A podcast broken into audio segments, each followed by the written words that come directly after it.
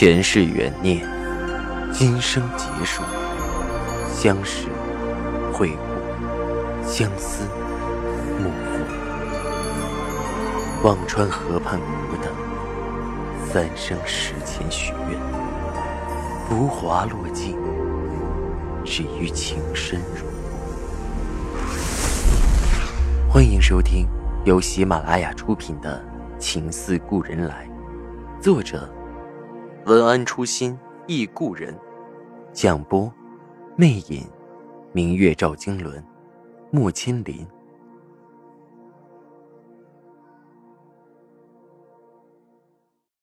第九十六集，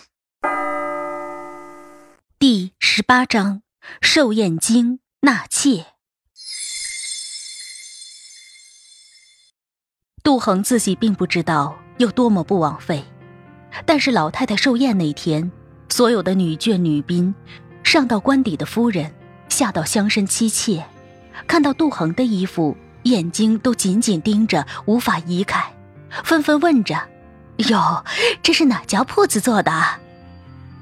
杜恒有些为难的答道：“石南做回来的，我还没问是谁家的手工。”一时又让夫人小姐艳羡不已。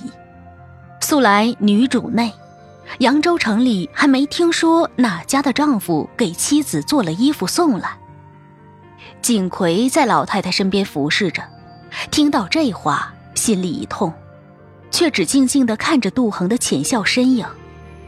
笑吧，会笑不出来的。寿宴的中午是酒席饭菜，赵石南宴请了扬州城的政界、军界要人，以及商界同僚。更有七七八八沾亲带故的人，杜恒和佩兰也应邀而来。佩兰趁人少的时候，偷偷把杜恒拉过。我和你哥哥寻了个偏方，抓了几副药，你得空喝着试试。都说这个见效的。杜恒心里苦涩，却也升起一丝希望。赵家的席面让人开了眼界。除了传统的醉蟹、百合酥肉等淮扬菜，也有不少南北名菜。而且最特别的是，在开席后，既给每人上了一客法式的鹅肝，赚足了眼球。盐水鹅肝，扬州人不陌生，但法式做的，彼时别说是吃，就是看也没有看到过。有些胆大的已经先行尝试，直赞味道极好。其余的人也纷纷效仿，别扭的拿着刀叉挥舞。尝过之后，更是各种盛赞，倒未见得是味道有多么奇妙，只是那专门从上海请来的法国厨子，那别致新颖的餐具，更为这顿席面做足了锦上添花。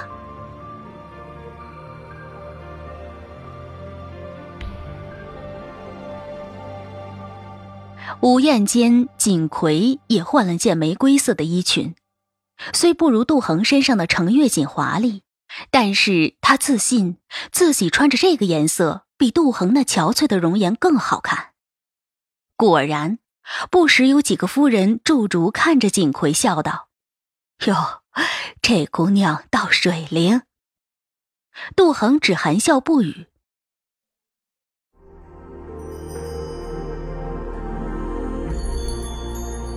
您正在收听的是喜马拉雅出品的长篇穿越小说《情似故人来》。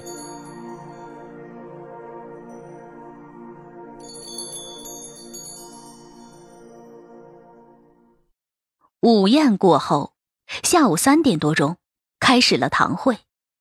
这次杜恒请的是一个在扬州颇具盛名的昆曲班子，一开场便有趣。几个武生热热闹闹的来了一出蟠桃会，演出后几个筋斗，藤上月下，拉出了一幅五彩锦缎的大寿字，席上一片鼓掌喝彩，纷纷叹着不愧是丝绸世家，这一幅程月五彩锦，扬州城里除了赵家做得出这么华彩，再无二家。前头的几出帽子戏过后，开始了正儿八经的演出。班主把戏折子递到老太太手里，请老太太点戏。老太太又让给了几个正要夫人，请他们点戏，来回推让了几番，最后点了传统的《牡丹亭》选段、游园，以及单刀会中最难的刀会一折。赵家的园子后面是有戏台的，平日里闲着，此时便派上了用场。不但请来的客人全都坐下，甚至还挤了不少远近来蹭戏听的人。重要人物们下午已经回去，晚上的流水席便基本是赵家的亲朋。赵石南中午的沉稳渐渐散去，和几个同宗里小时玩的要好的喝的挥洒尽致。老太太在远处看他喝得起劲儿，吩咐锦葵把石南叫过来。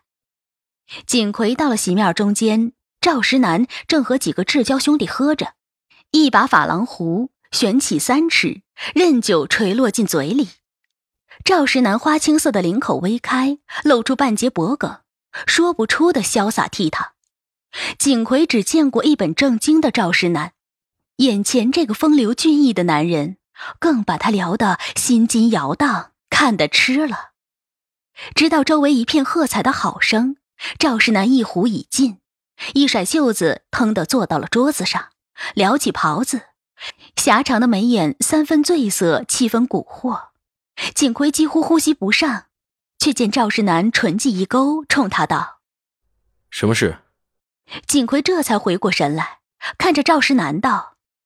老太太，请少爷过去一下。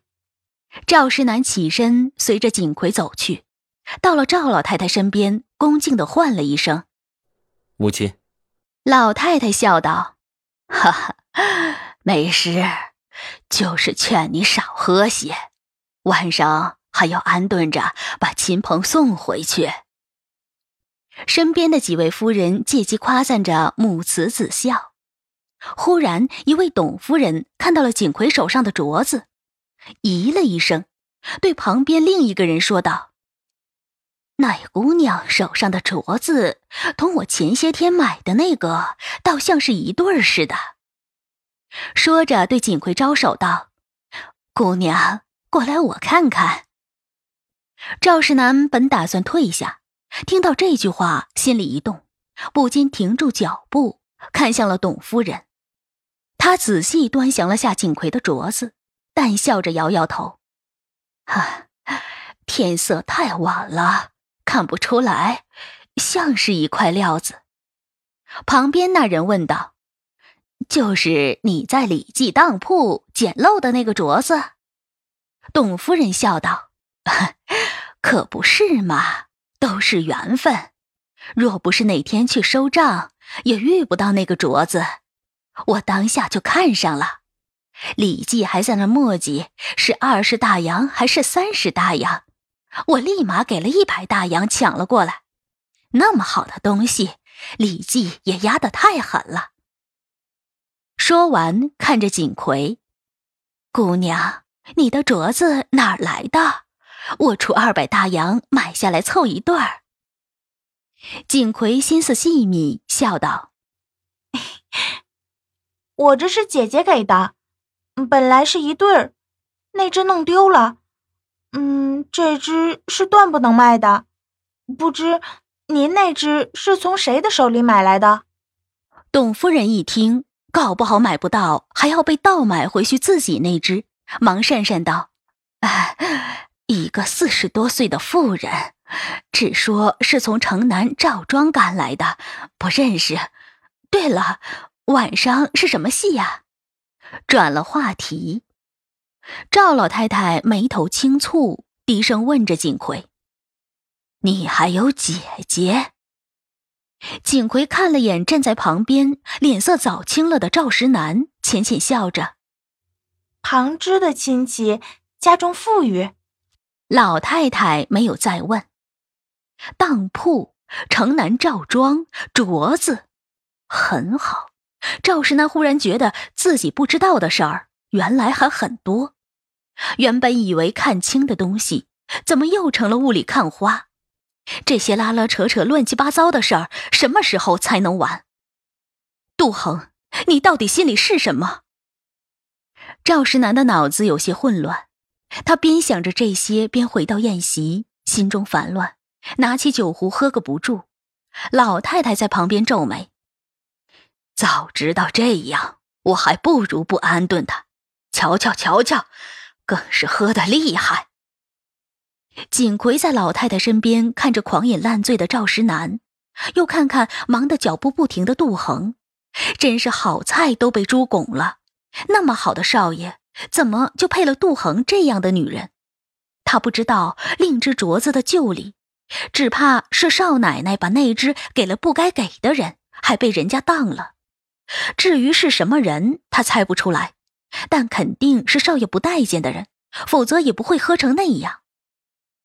赵世南喝得七分醉意，两个戏院的兄弟把他抬到了东边阁楼休息间。这里分成男女宾客两个部分，分别开着两扇门。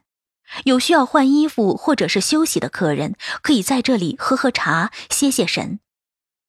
老太太看在眼里，吩咐着锦葵：“去，给少爷送些醒酒的茶去。”锦葵会意。捧了茶盘，走到了休息室。本来休息室有两个专门服侍的丫头，锦葵定定吩咐着：“你们出去吧，老太太吩咐我照顾好少爷。”两个丫头面面相觑，但是锦葵搬出了老太太，只好撇撇嘴，走到了女宾房间的门口。恰好双叶从房间里拿了件披风出来给杜恒，看到那两个丫头的神色，问着。方才我看到少爷醉醺醺的被抬进了屋子，你们不跟着侍奉，跑到这里来磨洋工。一个丫头委屈道：“双叶姐，锦葵姑娘得了老太太的令去侍奉，哪里轮得到我们？都被轰出来了。”双叶咬牙道：“她算哪门子聊骚姑娘？没了脸面的东西！”说着走到了门口，轻轻推了一下，门却从里面紧紧关上。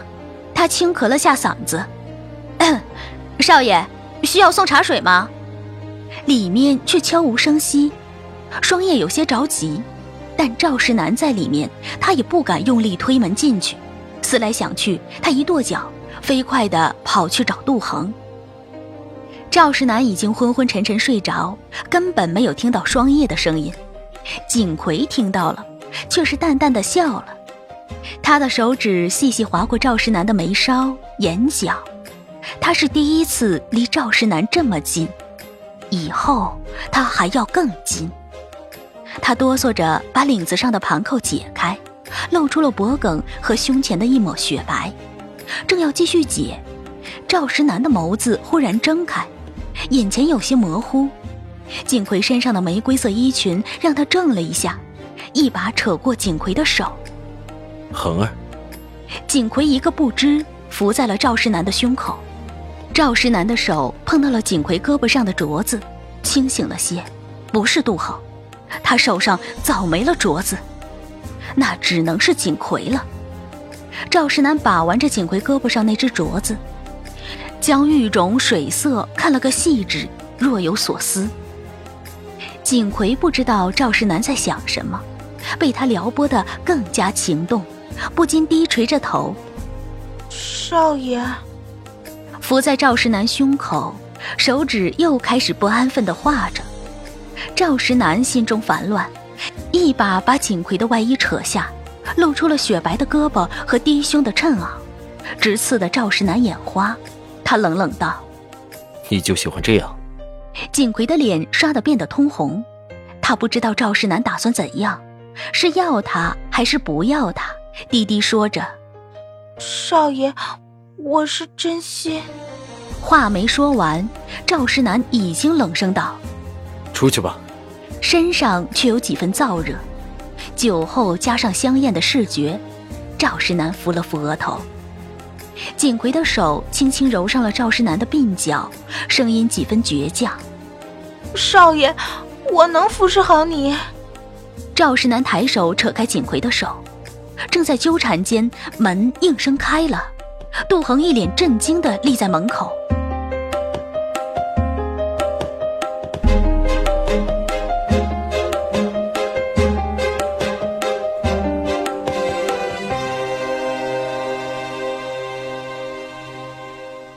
双叶耍了个心思，他怕杜恒知道锦葵在，抹不下脸过来，只对杜恒说：“少爷喝多了，在休息室难受。”杜恒这才心急火燎的赶了过来，却没料到开门后是这么香艳的场景。锦葵上身只穿着件衬袄，坐在赵世南身边，两人的手交缠在一处。杜恒只觉得从头到脚都凉了。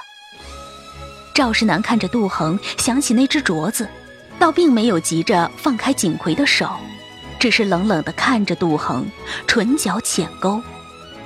不知过了多久，杜恒似乎才从震惊中回过神来，一双眸子渐渐的灰暗，他没有说话。只是默默的把门又关上了。屋里只剩下了赵世南和锦葵，锦葵的手重新划上赵世南的脖颈，赵世南忽然像只发怒的狮子，一把把锦葵甩了出去，怒声吼道：“滚出去！”锦葵摔在了地上，摔得很疼，看着赵世南，一向坚强的他眼泪滑了下来。赵石南猛地起身，头也没回的又走了出去。那晚，赵石南喝了个酩酊大醉，醉了醒，醒了喝，彻夜的流水席。别人只道扬州首富是星之所至，却不知他的心空了大半。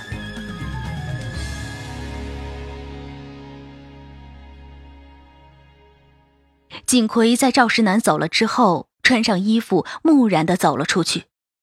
老太太看他这么久才出来，只道是事情已成，不免满脸笑意的看着锦葵，低声问着：“石南可是还喜欢？”锦葵颓然摇了摇头。老太太心里一紧，拉着锦葵到了后屋的廊上，问着：“怎么回事？”锦葵的眼泪在眼圈里打转。